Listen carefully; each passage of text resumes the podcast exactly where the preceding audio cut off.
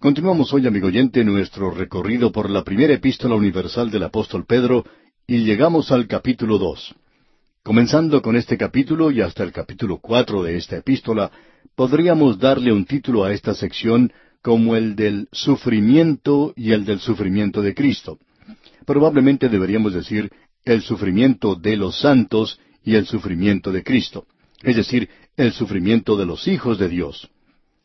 En este capítulo dos vemos uno de los logros de los sufrimientos de los santos. En primer lugar, él menciona en este capítulo dos que produce separación. Vamos a ver cuál es la verdadera separación según la Biblia. Siempre existe un peligro cuando uno habla en cuanto a la separación o cuando vive para el Señor. Hay dos puntos de vista extremos y ambos consideramos que están fuera de línea en lo que a la Escritura se refiere. Uno de ellos dice que la naturaleza humana es tal que todo lo que necesita es una nueva dirección, todo lo que necesita es recibir un propósito nuevo, y todo lo que necesita es un poquito de reformación. Y hay personas que toman esa posición y dicen que no hay nada malo radicalmente con la naturaleza humana. Por tanto, nosotros no tenemos mucho que hacer. Sencillamente es un pequeño cambio aquí en el carácter humano y en la conducta. Y cuando uno ha hecho eso, que entonces ya ha avanzado mucho. Y uno entonces puede despertar a la persona a una energía maravillosa y a su naturaleza intelectual y moral, y entonces podría progresar mucho. Ese pues es un punto de vista. Ahora eso es lo que quiere decir para algunos el vivir la vida cristiana.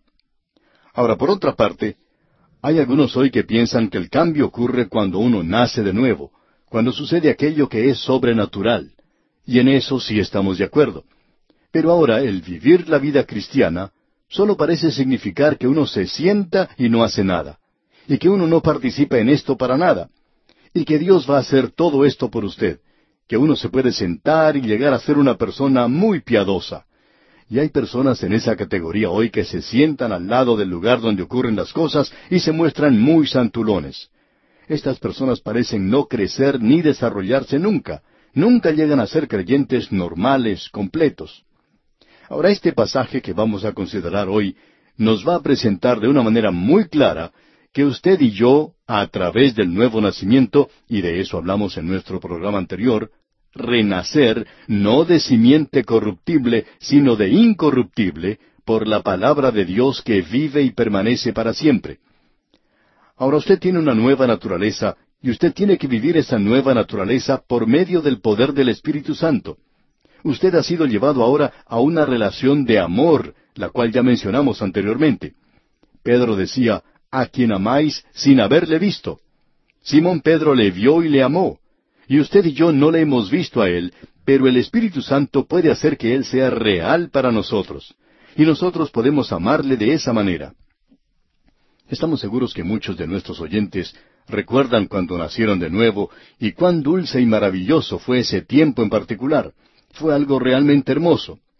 Ahora Pablo dijo a los creyentes en Corinto, y ellos habían sido creyentes muy carnales, Pablo les dijo en su segunda epístola a los Corintios capítulo once versículo dos, Porque os celo con celo de Dios, pues os he desposado con un solo esposo, para presentaros como una virgen pura a Cristo ese primer amor, ese amor de la luna de miel, y ahora parece que ya se ha ido.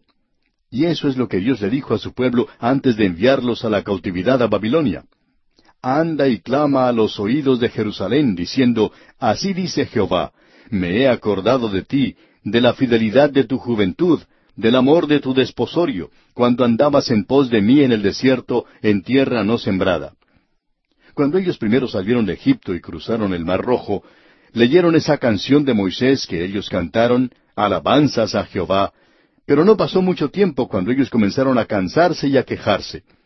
Y Dios dice, yo me acuerdo de eso. En el día de hoy, amigo oyente, una verdadera separación descansa en el hecho de que usted ha nacido de nuevo, que tiene una nueva naturaleza y ahora ama a Jesucristo. Usted quiere complacerle, este es el gran objeto delante del corazón de Dios, el tener un pueblo no solamente salvado del juicio y del lago de fuego, sino también salvados del mundo. Salvados no sólo para el cielo en el porvenir, sino para el corazón de Cristo ahora mismo. La obra de Cristo en la cruz creemos que ha respondido a cualquier duda o cuestión que el pecado haya presentado entre Dios y nuestras almas. Y el futuro es brillante con gloria, con la gloria de Dios. Y nosotros hemos sido llevados y colocados dentro del valor de la obra de la redención. Ahora que nosotros hemos nacido de nuevo, nadie puede afectar eso. Satanás ya no puede tocar eso para nada. Pero amigo oyente, ¿cómo estamos comportándonos hoy, en esta temporada del año?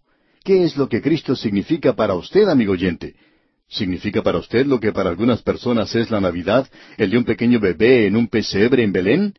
¿O ha nacido usted de nuevo y ha llegado a ser un hijo de Dios?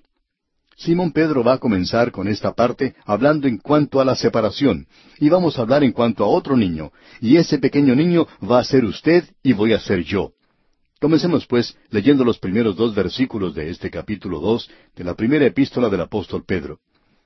Desechando pues toda malicia, todo engaño, hipocresía, envidias y todas las detracciones, desead como niños recién nacidos la leche espiritual no adulterada, para que por ella crezcáis para salvación. Esto es algo muy importante. Aquí tenemos algo que usted y yo debemos hacer. Hay ciertas cosas que debemos dejar de lado. En realidad, Pablo, escribiendo a los Efesios, habla en cuanto a quitarse ese vestido viejo y ponerse uno nuevo.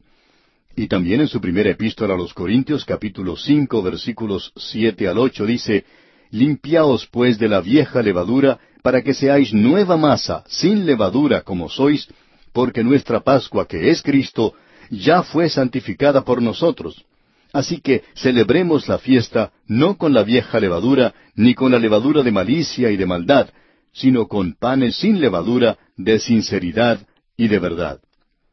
Usted sabe, amigo oyente, que los israelitas celebraban la Pascua y luego tenían la fiesta de los panes sin levadura. Él no vino y comió el pan con levadura. Él no continuó viviendo de la misma manera en que vivía antes. Él se está alimentando en un lugar diferente. Ahora es una clase diferente de pan, y Él está creciendo por eso. Ahora se nos dice que cuando nosotros venimos a Cristo, debemos librarnos de la vieja levadura que está en nuestra vida, es decir, que nosotros nunca llegaremos a ser perfectos si siempre tenemos esa vieja naturaleza. Y aquí leemos, desechando pues toda malicia. Ahora pues, ¿qué es malicia? La mejor definición que hemos encontrado para esto es enojo congelado. Indica el tener un espíritu que no quiere perdonar. ¿Está guardando usted un resentimiento, amigo oyente? ¿Está sintiendo encono en su corazón contra algún pariente suyo? Bueno, amigo oyente, usted puede hablar mucho en cuanto a su amor por Jesucristo. Usted puede hablar mucho en cuanto a que ha nacido de nuevo. Pero nadie que esté a su lado va a poder distinguir eso si usted está llevando malicia, si usted tiene ese enojo congelado en su corazón. Y luego él habla de todo engaño. Engaño significa aquí que uno tiene un espíritu que usa del ingenio y la astucia para vengarse de alguien o para hacer una impresión en alguien. Usted recuerda lo que Ananías y Zafira hicieron. Ellos eran muy buenos en hacer eso. Esta vieja naturaleza que usted y yo tenemos, amigo oyente, es una naturaleza que si usted la deja que ejerza control, si usted no deja que el Espíritu de Dios le guíe, entonces esa naturaleza es, como dijo el doctor Lightfoot, esta es una naturaleza viciosa que está inclinada a hacer mal a los demás. Ananías y Zafira son un ejemplo de eso. Ellos eran muy hábiles, trataron de burlarse de la iglesia, pero no pudieron hacer eso con el Espíritu de Dios. Usted, amigo oyente, tiene que desear la leche espiritual no adulterada, de la misma manera que un bebé busca recibir esa leche, un creyente tiene que desear la palabra de Dios. Aún recuerdo cuando mis hijos eran pequeños y todavía se alimentaban con el biberón. Aunque eran muy pequeños, cuando veían ese biberón con su leche, hacían toda clase de movimientos, con las manos, con los pies, movían la boca, en fin, se movían completamente. Estos bebés estaban tratando de agarrar ese biberón que contenía su alimento. Al ver esto pensamos que sería bueno que las congregaciones de las iglesias del día de hoy se mostraran ansiosas por recibir la palabra de Dios de la misma manera. Esa es una prueba verdadera. Amigo oyente, usted nunca va a crecer en la gracia y el conocimiento de Dios y usted nunca se va a desarrollar como creyente. Siempre será como un niño pequeño, y es maravilloso ser un niño en un tiempo, y debemos recordar que un pequeño niño, un bebé, y un hombre maduro son ambos seres humanos, pero se encuentran en diferentes estados de crecimiento, en diferentes estados de desarrollo. Y por esa razón debemos comprender que el pequeñito es el que necesita la leche. Él quiere crecer para llegar a ser hombre. Ahora, ¿cómo va a crecer usted como creyente? Usted lo puede hacer si no se aparta nunca de la palabra de Dios. Esa es la razón por la cual recibimos cartas de muchos pastores que nos dicen que tienen que visitar a muchos bebés. Y uno de ellos dijo, yo paso mucho tiempo resolviendo cosas espirituales. El problema, amigo oyente, es que esos pequeños niños, esos bebés, deberían crecer. Necesitan desear la leche espiritual de la palabra de Dios para poder crecer. Ahora esa leche espiritual no adulterada indica la palabra de Dios en su totalidad, todos los versículos. Es necesario que usted tome sus vitaminas, todas sus vitaminas. No siempre puede continuar con la misma dieta. Empieza con la leche, y luego come carne o arroz y así sucesivamente. Y usted obtiene eso en cierto sentido en la palabra de Dios, las vitaminas espirituales que usted necesita. Ahora, en el versículo tres de este capítulo dos de la primera epístola del apóstol Pedro leemos, Si es que habéis gustado la benignidad del Señor. Parece haber duda y debiera leerse, ya que habéis gustado. En el momento de la salvación, un cristiano nuevo nace con un apetito por la palabra de Dios. No es necesario enseñar a los bebés que nacen a comer. Todo lo que uno tiene que hacer es poner ese biberón en su boca y él sabe lo que tiene que hacer. Él sabe todo en cuanto a eso. No sabemos por qué hoy hay tantos programas diferentes para tratar que un grupo de bebés espirituales comiencen a alimentarse de la palabra de Dios. Ahora, ¿cuál es la verdadera separación? Es una separación de las obras de la carne. Algunos pensamos que tiene que ser separación del mundo, pero estamos en el mundo, y eso está fuera de nuestro control. En cierta ocasión un evangelista buscaba un restaurante que no sirviera cerveza, él no podía comer en uno que sirviera cerveza. Finalmente encontró uno, y luego contrajo una enfermedad por la comida en ese lugar. Bueno, hubiera sido una mejor idea ir a un buen restaurante donde la comida fuera buena y no tomar la cerveza. Usted está en el mundo, amigo oyente, y después de todo, la separación no quiere decir que usted no puede ir a un restaurante donde se sirva licor. Eso no quiere decir que usted es una persona separada. ¿Y qué en cuanto a la malicia? ¿Qué podemos decir en cuanto a la hipocresía? En cuanto a la envidia, esas son las cosas de las cuales debemos separarnos, y sólo el Espíritu de Dios, obrando en nosotros, puede hacer eso. Y amigo oyente, mientras usted no esté dispuesto a abandonar eso, usted y yo no vamos a poder crecer como niños. Ahora en el versículo cuatro leemos, acercándoos a él, piedra viva, desechada ciertamente por los hombres, mas para Dios escogida y preciosa. No es necesario que vayamos a un bebé en Belén. Nosotros nos acercamos como bebés a una piedra viva, desechada ciertamente por los hombres, mas para Dios escogida y preciosa. Ahora la piedra viva es Cristo, y necesitamos reconocer que allá en el Evangelio según San Mateo, el Señor Jesucristo le dijo a Simón Pedro después de su confesión, Sobre esta roca edificaré mi iglesia. Simón Pedro nos presenta aquí de una manera muy clara que la piedra viviente no es Simón Pedro, sino que la piedra viviente es Cristo mismo. Eso es de suma importancia. Hay dos porciones de la Escritura que quisiéramos mencionar en relación con esto. En el Evangelio según San Mateo, capítulo 21, versículos 42 al 44, leemos, Jesús les dijo, ¿Nunca leísteis en las Escrituras, la piedra que desecharon los edificadores ha venido a ser cabeza del ángulo, el Señor ha hecho esto y es cosa maravillosa a nuestros ojos? Por tanto os digo que el reino de Dios será quitado de vosotros y será dado a gente que produzca los frutos de él. Y el que cayere sobre esta piedra será quebrantado, y sobre quien ella cayere le desmenuzará. El Señor Jesucristo aquí está hablando a los apóstoles, está citando algo que dicen los salmos. Observemos en el versículo 44 una referencia directa al Señor mismo. Allí leemos, y el que cayere sobre esta piedra será quebrantado, y sobre quien ella cayere le desmenuzará. Hoy, amigo oyente, Él es esa piedra, ese fundamento. El apóstol Pablo dijo en su primera epístola a los Corintios capítulo tres versículo once, porque nadie puede poner otro fundamento que el que está puesto, el cual es Jesucristo. Si usted se pone en ese fundamento, esto quiere decir que tiene salvación. Si usted cae sobre esa piedra, usted viene como pecador quebrantado, si le parece. Ahora, si usted le rechaza a él, entonces usted aún no ha finalizado su trato con esa roca, porque Daniel vio en su visión una piedra cortada no con mano, e hirió a la imagen en sus pies de hierro. Esa es la piedra de juicio, y Cristo también es esa piedra de juicio. Ahora él dice algo que es realmente maravilloso. Leamos el versículo cinco de este capítulo dos de la primera epístola universal del apóstol Pedro. Vosotros también, como piedras vivas, sed edificados como casa espiritual y sacerdocio santo, para ofrecer sacrificios espirituales aceptables a Dios por medio de Jesucristo. Ahora, ¿cómo somos nosotros piedras vivas? Bueno, hemos sido renacidos no de simiente corruptible, sino de incorruptible, por la palabra de Dios que vive y permanece para siempre. El Señor Jesucristo le dijo a Simón Pedro, Tú serás una pequeña piedra, y sobre este cimiento de piedra, el cual es Cristo, edificaré mi iglesia. Simón Pedro era una de esas piedras. Usted y yo también lo somos. Servimos para edificar. Y aquí leemos, sacerdocio santo. Ya hablaremos en cuanto a ese sacerdocio real, Dios mediante, en nuestro próximo programa. Aquí él dice, sacerdocio santo, para ofrecer sacrificios espirituales aceptables a Dios por medio de Jesucristo.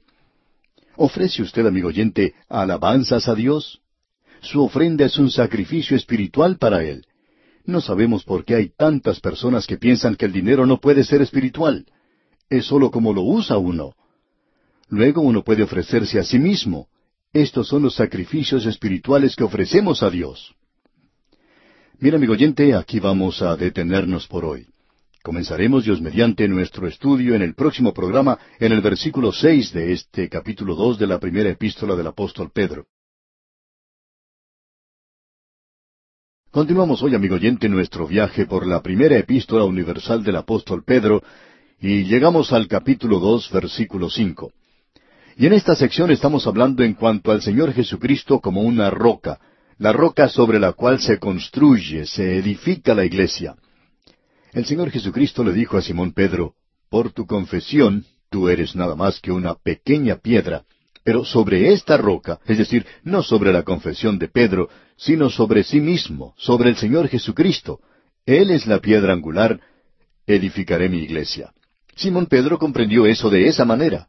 Él dice en el versículo cinco, como vimos en nuestro programa anterior, Vosotros también, como piedras vivas, sed edificados como casa espiritual y sacerdocio santo, para ofrecer sacrificios espirituales aceptables a Dios por medio de Jesucristo. Vosotros también como piedras vivas, dice Pedro. Cuando usted nace de nuevo, es un hijo de Dios, y su piedra es colocada en este edificio de Dios. Y de eso nos habla el apóstol Pablo en su epístola a los Efesios capítulo dos, versículos veinte al veintidós, donde dice, edificados sobre el fundamento de los apóstoles y profetas, siendo la principal piedra del ángulo Jesucristo mismo, en quien todo el edificio, bien coordinado, va creciendo para ser un templo santo en el Señor, en quien vosotros también sois juntamente edificados para morada de Dios en el Espíritu. Así es que lo que está sucediendo hoy es que Dios está edificando un templo.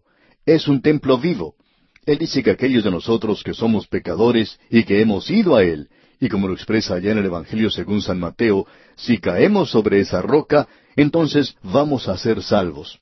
Pero si esa roca cae sobre nosotros, entonces nos hace polvo prácticamente. Ahora, cuando usted cae sobre Él, es cuando usted se acerca a Él en sus pecados, tal cual es, aceptándole a Él como Salvador personal. Entonces usted es colocado sobre ese fundamento. El apóstol Pablo nos dice que no hay otro fundamento, pero uno puede edificar sobre este fundamento, por supuesto. Ese fundamento está allí, y nosotros llegamos a ser piedras vivas sobre ese fundamento. Ahora, en el versículo seis de este capítulo dos de la primera epístola del apóstol Pedro leemos por lo cual también contiene la escritura, He aquí pongo en Sión la principal piedra del ángulo, escogida, preciosa, y el que creyere en él no será avergonzado. Esta es una cita tomada del capítulo 28 del libro de Isaías, versículo 16. Tal vez sería bueno que leyéramos lo que dice este versículo allá en Isaías. Dice, Por tanto, Jehová el Señor dice así, He aquí que yo he puesto en Sión por fundamento una piedra, piedra probada, angular, preciosa, de cimiento estable.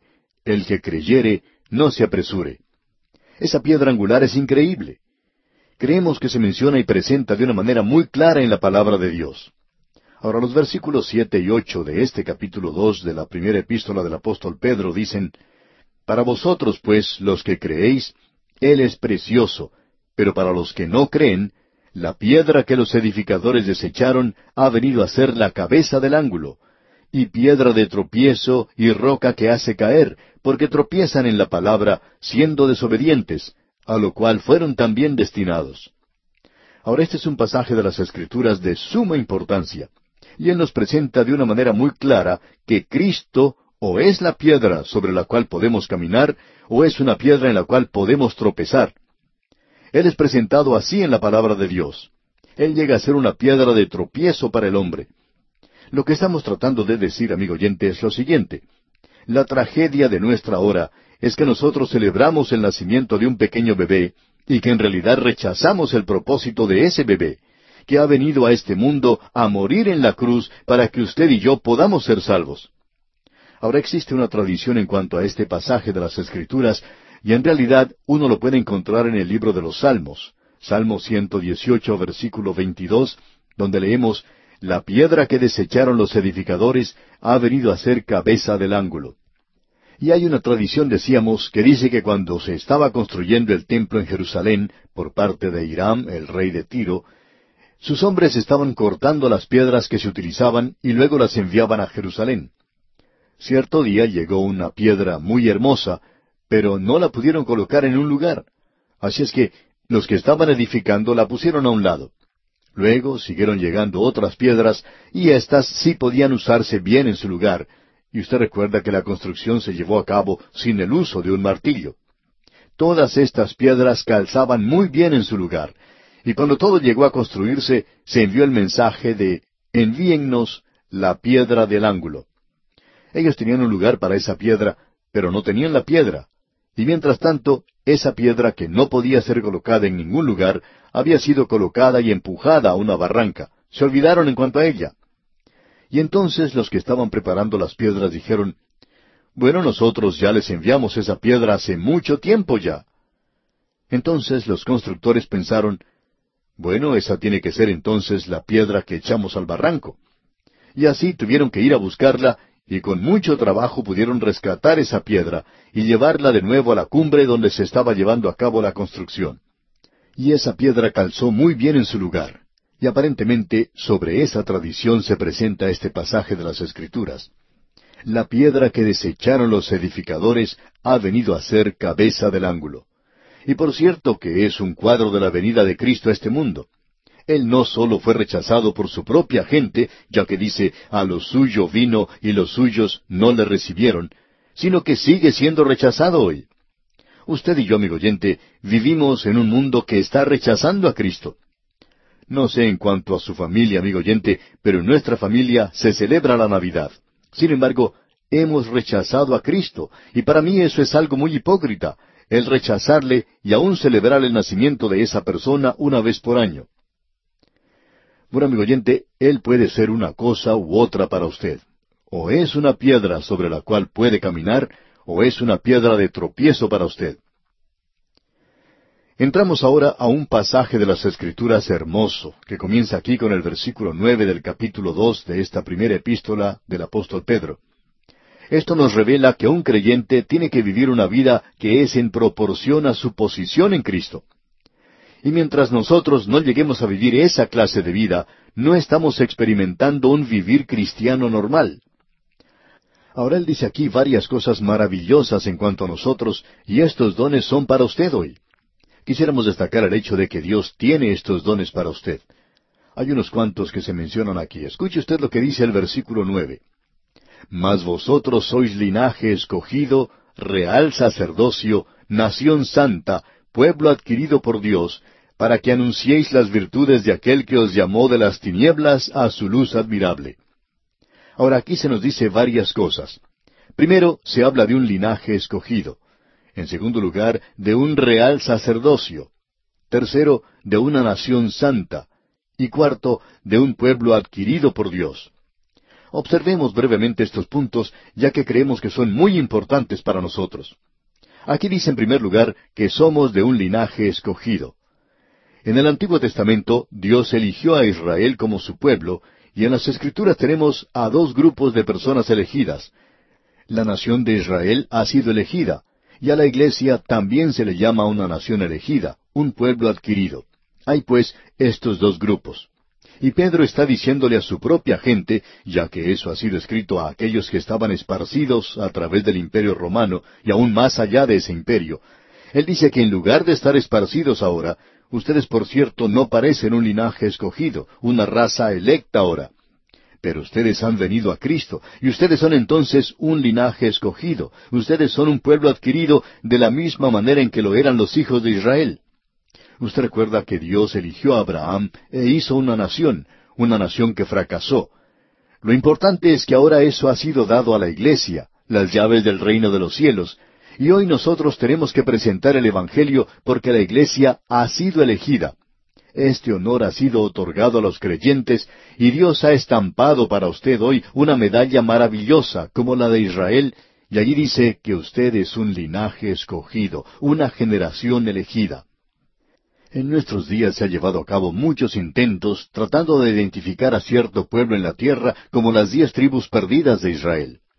Bueno, tenemos a los gitanos, el grupo de Israel británico y otros. Ahora, si usted pudiera probar que Inglaterra y los Estados Unidos, por ejemplo, son las diez tribus perdidas, ¿qué es lo que ha probado? Dios ha dejado temporalmente de lado a la nación de Israel y hoy está haciendo algo nuevo.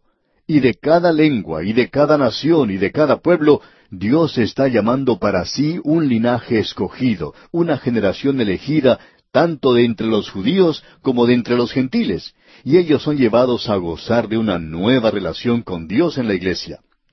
Usted y yo hemos venido a Él, pero Él dice que Él nos ha escogido. Eso me gusta mucho, amigo oyente. Un par de niños muy pobres en una ocasión se pusieron a mirar en la vidriera de un negocio donde había muchos juguetes. Ellos no podían comprar nada, pero jugaban un juego en el cual ellos decían, yo elijo esa muñeca, yo elijo ese juguete, yo elijo esto y yo elijo aquello. Y amigo oyente, yo no sé en cuanto a usted, pero yo elijo a Jesucristo. Y eso es lo que decimos hoy, y está muy bien. Pero lo más maravilloso de todo esto es que Jesucristo me eligió a mí y Él le eligió a usted también, amigo oyente. Creemos que una de las cosas más maravillosas que él dijo en cuanto a sus apóstoles fue esto. No me elegisteis vosotros a mí, sino que yo os elegí a vosotros. Maravilloso, amigo oyente. Ahora no queremos mostrar falta de respeto, pero si usted fue elegido por Él, entonces Él es responsable. La responsabilidad es de Él. Yo pertenezco a Él. Yo debo aceptar lo que Él tiene planeado para mí. Y aquí en este versículo nueve del capítulo dos de la primera epístola del apóstol Pedro leemos Mas vosotros sois linaje escogido, real sacerdocio, nación santa, pueblo adquirido por Dios, para que anunciéis las virtudes de aquel que os llamó de las tinieblas a su luz admirable. Para vosotros, pues, los que creéis, Él es precioso. Cuán maravilloso es esto, amigo oyente, el tenerle a Él y saber que Él nos ha elegido. Ahora se nos dice aquí también que nosotros somos real sacerdocio. ¿Y qué es lo que quiere decir con esto de real sacerdocio?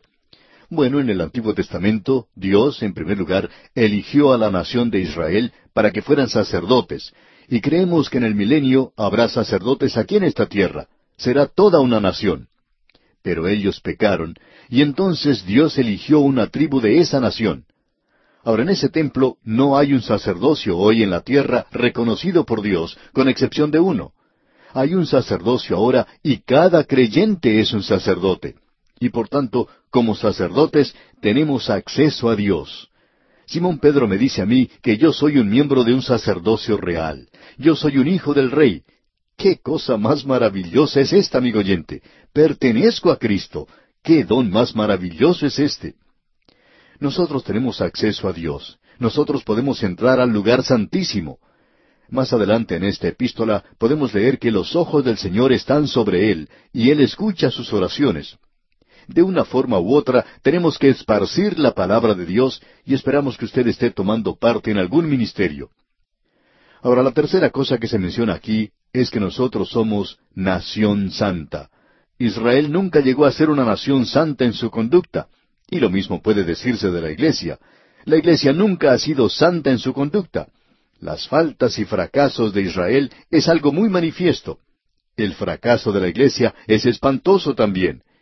Pero se nos dice que en nuestra relación con Él, Él ha llegado a ser nuestra justicia, y Cristo es nuestra justicia. Y si usted tiene una posición delante de Dios, no es algo que se encuentra en usted mismo, sino que está en Cristo. Podemos estar completos en Él. Es maravilloso ser miembro de una nación nueva y santa. Ahora se habla aquí también de un pueblo adquirido por Dios. Esto es de suma importancia. Un pueblo adquirido y le pertenece a Dios. Pertenecemos a Él, y no solo es una nación en el mundo, sino un pueblo adquirido, es decir, un pueblo que le pertenece a Él. Nos parece que esto es algo que causa mucho temor en ciertas personas. Nosotros somos su propio pueblo, y es algo que le pertenece a Él. La obra de Cristo, amigo oyente, es una obra de redención. Él derramó su sangre, como ya hemos visto en esta epístola, y ahora Él tiene un pueblo para sí mismo.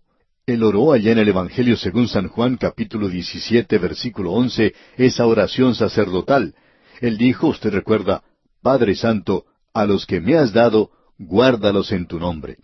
Y también dijo que no echaría fuera a los que vinieran a Él. Dios llama a los suyos y le llama a usted, amigo oyente, hoy. Qué maravilloso es esto. Él llama a cada raza y a cada nación. No interesa a qué raza pertenezca usted. Usted ha sido llamado a ser muy especial, un sacerdocio real que tiene acceso a Dios. Usted pertenece a una nueva nación y pertenece a esa gran compañía de creyentes de todas las naciones del mundo. Feliz es la nación cuyo Dios es el Señor. Somos su pueblo y las ovejas de su redil. Él santificó el pueblo con su sangre. Y esto, amigo oyente, es maravilloso. Ahora, en el versículo diez de este capítulo dos de la primera epístola del apóstol Pedro leemos Vosotros que en otro tiempo no erais pueblo, pero que ahora sois pueblo de Dios, que en otro tiempo no habíais alcanzado misericordia, pero ahora habéis alcanzado misericordia. Hay un regalo, amigo oyente, que usted no se quiere perder hoy, y el título de ese regalo, el nombre escrito en la caja es Misericordia. Y es una caja bastante grande porque Dios es rico en misericordia. Si usted necesita misericordia hoy, amigo oyente, Él le puede dar abundantemente. Y luego en el versículo once leemos, Amados, yo os ruego como extranjeros y peregrinos que os abstengáis de los deseos carnales que batallan contra el alma. El Hijo de Dios tiene que publicar sus alabanzas. ¿En qué manera? No es necesario andar cantando cánticos todo el tiempo, pero usted demuestra sus alabanzas al no manifestar en sí mismo las obras o deseos carnales. Ya hemos visto esas obras de la carne, la malicia y la hipocresía. Nosotros lo manifestamos por nuestras actitudes y el conocimiento de la palabra de Dios. Ahora el versículo doce de este capítulo dos de la primera epístola del apóstol Pedro dice manteniendo buena vuestra manera de vivir entre los gentiles, para que en lo que murmuran de vosotros como de malhechores, glorifiquen a Dios en el día de la visitación al considerar vuestras buenas obras. Que nuestras vidas, amigo oyente, reflejen algo de este Evangelio glorioso que tenemos y de nuestro Salvador, el cual es nuestro hoy. Qué don que Él le dio al mundo. Gracias a Dios por su don inefable. Mira, amigo oyente, vamos a detenernos aquí por hoy y Dios mediante continuaremos nuestro estudio de este capítulo dos de la primera epístola del apóstol Pedro en nuestro próximo programa. Pero mientras tanto le sugerimos leer los siguientes versículos de este capítulo dos para estar bien informado de lo que consideraremos en nuestro próximo estudio. Continuamos hoy, amigo oyente, nuestro recorrido por la primera epístola del apóstol Pedro. Estamos en el capítulo dos y comenzamos hoy nuestro estudio con el versículo once. Y en este versículo dice el apóstol Pedro, Amados, yo os ruego como extranjeros y peregrinos que os abstengáis de los deseos carnales que batallan contra el alma. Esta sección de este libro trata de la separación del creyente. No se habla tanto de restringirse de hacer tales cosas, sino que se presenta el lado positivo en hacer ciertas cosas. Y eso es lo que vamos a ver el día de hoy al seguir adelante en nuestro estudio. La mundanalidad es hacer las cosas de la carne. La verdadera separación es la separación de la carne. Alguien ha presentado esto de la siguiente manera. Escuche usted. La carne es un buen siervo de un mal maestro. Y eso es algo que un hijo de Dios debe recordar. No solo debe restringirse de hacer eso, porque va a ir a juicio algún día, sino que en realidad lo debe hacer por la razón de que estas cosas destruirán su testimonio en lo que al mundo se refiere. Esto es algo muy importante para el creyente. El apóstol Pablo dijo la misma cosa prácticamente a los creyentes de Éfeso.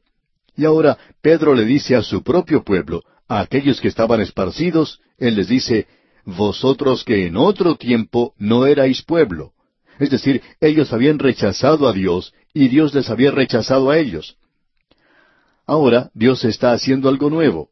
Y ahora el pueblo de Dios, que no había obtenido misericordia, puede obtener misericordia. Eso lo podemos apreciar leyendo el versículo diez de este mismo capítulo dos. Ahora, siguiendo adelante, vemos que el versículo doce de este capítulo dos de la primera epístola del apóstol Pedro dice manteniendo buena vuestra manera de vivir entre los gentiles, para que en lo que murmuran de vosotros como de malhechores, glorifiquen a Dios en el día de la visitación, al considerar vuestras buenas obras. Esto es lo que queremos decir cuando hablamos de una verdadera separación hoy, y decimos que no es una así llamada posición piadosa que uno toma y que se restringe de hacer cosas mundanas. Los creyentes que están en el mundo de los negocios, y la mayoría de nosotros, tenemos que tener contacto con el mundo de los negocios. Tenemos que mostrar las alabanzas de Dios por medio de nuestra honradez. Y así es como podemos testificar ante el mundo. Ahora los versículos trece y catorce dicen, Por causa del Señor, someteos a toda institución humana, ya sea al rey como a superior, ya a los gobernadores, como por él enviados para castigo de los malhechores y alabanza de los que hacen bien Nerón recién había llegado al trono de Roma. Él era el nuevo emperador. Y aun así, aquí Pedro está diciendo que uno debe obedecer a aquellos que son gobernadores supremos y que debemos obedecer las ordenanzas que ha establecido el hombre. El imperio romano se jactaba de haberle dado justicia al hombre. Por supuesto que era como cualquier otro gobierno en el mundo, aun los de nuestros propios días. Se habla mucho hoy en cuanto a que el hombre tiene una justa participación en todo. Bueno, amigo oyente, eso no es cierto. Veamos la realidad. Si usted tiene dinero para comprar a un buen abogado, si usted es lo suficientemente vivo como para evadir la ley, entonces puede evadirla. Sin embargo, es el hombre pobre el que tiene problemas con la ley. ¿Y qué podemos decir en cuanto al creyente hoy? Bueno, usted debe obedecer la ley. Los romanos decían que sus leyes eran justas, pero no era así. Ellos crucificaron a Cristo. Ellos fueron los que persiguieron a los creyentes primitivos. Ellos se jactaban abiertamente en cuanto a la justicia. Y hoy escuchamos tanto hablar de libertad de prensa, pero se dice muy poco en cuanto a la libertad de religión. Amigo oyente, la religión hoy está siendo oprimida, aunque no abiertamente. Y cuando decimos religión, nos estamos refiriendo a la predicación de la palabra de Dios. ¿Qué es lo que debemos hacer nosotros? ¿Rebelarnos contra el gobierno?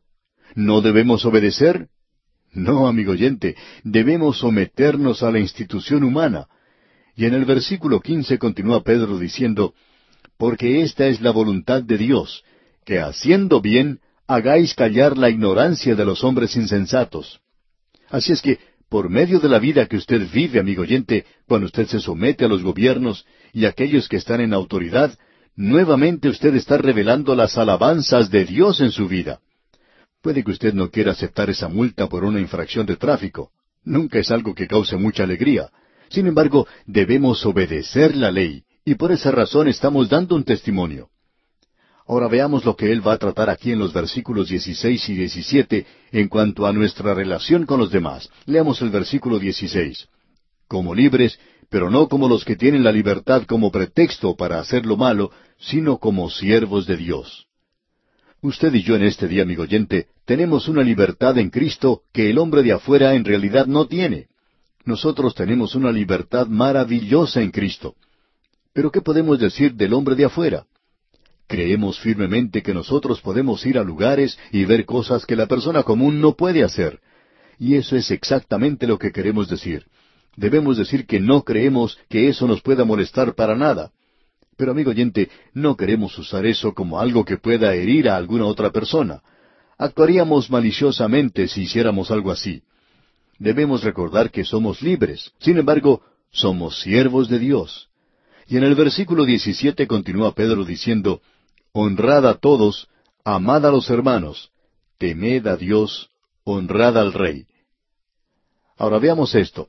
Honrad a todos. Debemos respetar a todas las demás personas. Los creyentes deben recordar eso. Luego, dice Pedro, amad a los hermanos.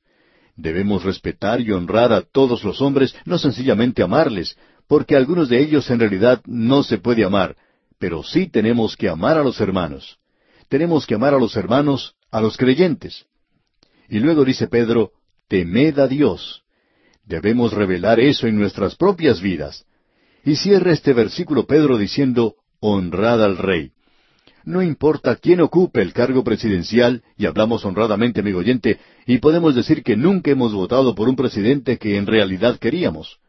Uno siempre vota en contra del otro candidato, por supuesto, pero aún así, si el otro hubiera ganado, como ocurre la mayoría de las veces, debemos confesar que nunca hemos llegado a conocer a un presidente que, según nuestra opinión, sea realmente capaz, un hombre de verdadera habilidad, y no interesa de qué partido político sea esa persona. Aquí no estamos discutiendo política en realidad. Lo que estamos tratando de decir es esto, que no importa quién sea el presidente y no importa su falta de habilidad, él tiene que ser honrado debido al cargo que está ocupando.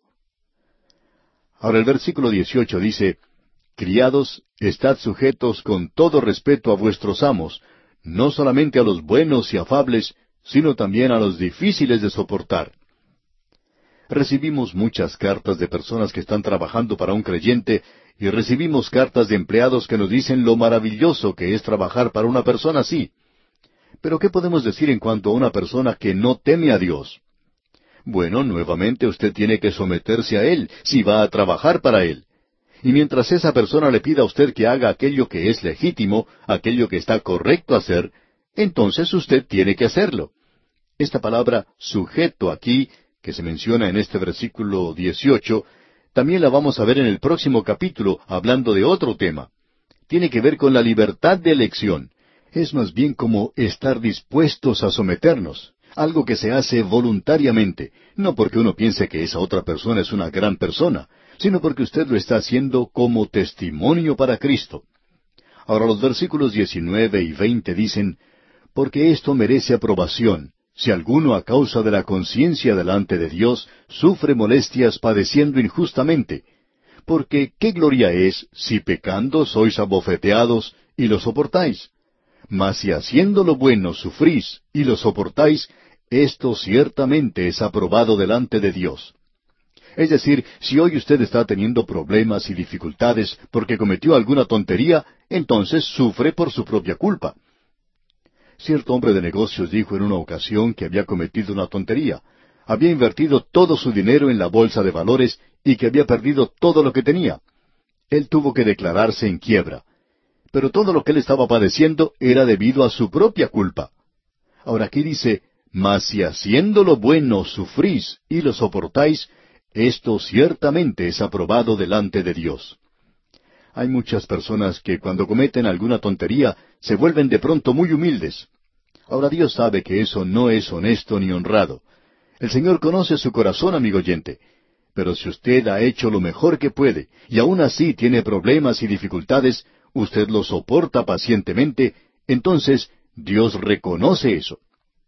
Ahora el versículo 21 comienza diciendo, Pues para esto fuisteis llamados.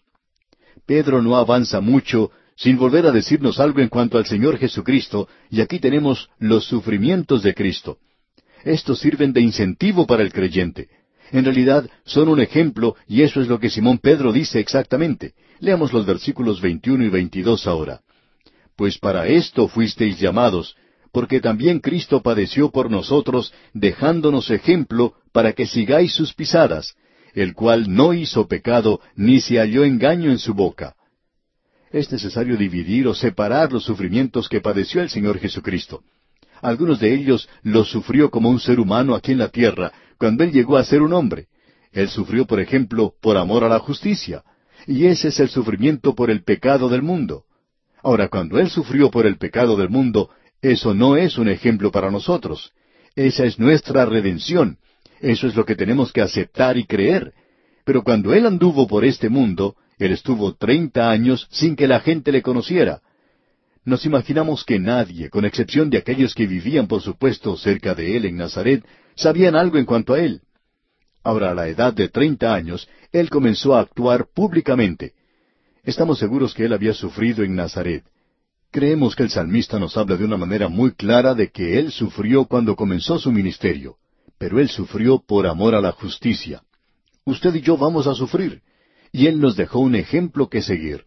Pero notemos lo que nos dice aquí el versículo 23 de este capítulo 2 de la primera epístola del apóstol Pedro. Quien cuando le maldecían no respondía con maldición, cuando padecía no amenazaba, sino encomendaba la causa al que juzga justamente. Él dejó que el Señor arreglara las cosas. El apóstol Pablo, escribiendo a los romanos, les dice allá en el capítulo doce de su epístola, versículo diecinueve, No os venguéis vosotros mismos, amados míos, sino dejad lugar a la ira de Dios, porque escrito está, Mía es la venganza, yo pagaré, dice el Señor. Debemos, amigo oyente, dejar que Dios se haga cargo de esas cosas, y Él lo hará. Luego vemos que Él está sufriendo por los pecados del mundo, y el versículo 24 dice, quien llevó Él mismo nuestros pecados en su cuerpo sobre el madero, para que nosotros, estando muertos a los pecados, vivamos a la justicia, y por cuya herida fuisteis sanados. Ahora, Él no es un ejemplo para nosotros en esto. Usted y yo no podemos sufrir por nuestros propios pecados. Tampoco podemos hacerlo por los pecados del mundo. Pero Él ahora está hablando en cuanto a la redención quien llevó él mismo nuestros pecados en su cuerpo sobre el madero, para que nosotros, estando muertos a los pecados, vivamos a la justicia, y por cuya herida fuisteis sanados. ¿Sanados de qué? Hemos notado que esos sanadores de fe nunca utilizan este versículo, y tienen razón para no hacerlo, porque es muy evidente de lo que él está hablando aquí. Él dice que nosotros estamos muertos en pecados, estábamos completamente muertos, y nosotros debemos vivir para la justicia, por cuya herida fuisteis sanados. Ahora, ¿sanados de qué? De los pecados, amigo oyente. Él vino a ser un gran sanador y estamos de acuerdo con eso. Pero el gran sanador sana el pecado, y no hay ningún médico humano que pueda tratar un problema así. Ahora el versículo 25 dice, Porque vosotros erais como ovejas descarriadas, pero ahora habéis vuelto al pastor y obispo de vuestras almas. Como podemos apreciar, amigo oyente, el sufrimiento de Cristo es en realidad el tema de la última parte de este capítulo dos de la primera epístola del apóstol Pedro. Ese sufrimiento fue un sufrimiento vicario y nos dejó un ejemplo. Él también sufrió por nuestros pecados. Él sufrió vicariamente una muerte sustitutiva por nuestros pecados. Dice, por cuya herida fuisteis sanados. Esa es una cita de Isaías capítulo 53, y nos revela que Isaías no está hablando aquí de una sanidad física, sino de aquello que es mucho más importante, el ser sanado de los pecados. Ahora, al concluir este capítulo dos de esta primera epístola del apóstol Pedro, podemos notar que la humanidad, formada por los perdidos y los salvados, es llamada ovejas. Debemos notar eso. Porque vosotros erais como ovejas descarriadas, todos nosotros nos descarriamos como ovejas, cada uno se apartó por su camino, mas el Señor cargó en él el pecado de todos nosotros. Y llegamos ahora al capítulo tres de esta primera epístola del apóstol Pedro, y aquí vemos que el sufrimiento también produce conducta, también produce separación, ya hemos visto eso, pero ahora produce conducta, la conducta de los creyentes. Ahora la conducta se manifiesta en dos formas diferentes para el creyente es la conducta en el hogar y la conducta en la iglesia. En los primeros siete versículos tenemos la conducta en el hogar. Y el versículo uno se une muy bien con el capítulo dos, donde estábamos hablando en cuanto a la separación. Y la separación y la conducta son unidas y mezcladas aquí, porque él comienza este capítulo tres de la siguiente manera. Asimismo vosotras, mujeres, estad sujetas a vuestros maridos, para que también los que no creen a la palabra sean ganados sin palabra por la conducta de sus esposas. Allá en la epístola a los Efesios encontramos el tema o la posición de la mujer o de la esposa en el hogar. Pero allí se habla del hogar cristiano, no solo del hogar cristiano, sino también donde había creyentes llenos del Espíritu. Usted recuerda que esa sección completa, ya en el capítulo cinco de la epístola a los Efesios, comenzaba diciendo, Antes bien, sed llenos del Espíritu. ¿Y qué es lo que debemos hacer? Bueno, una de las cosas que se menciona es esta, las casadas estén sujetas a sus propios maridos como al Señor. Allí el esposo tiene que amar a la esposa como Cristo amó a la iglesia y se entregó a sí mismo por ella. Ahora aquí estamos hablando en cuanto a un hogar cristiano donde la esposa y el esposo son creyentes y son creyentes llenos del Espíritu Santo. Y ahora la relación que tenemos es la de un hombre que ama a su esposa y está dispuesto a morir por ella.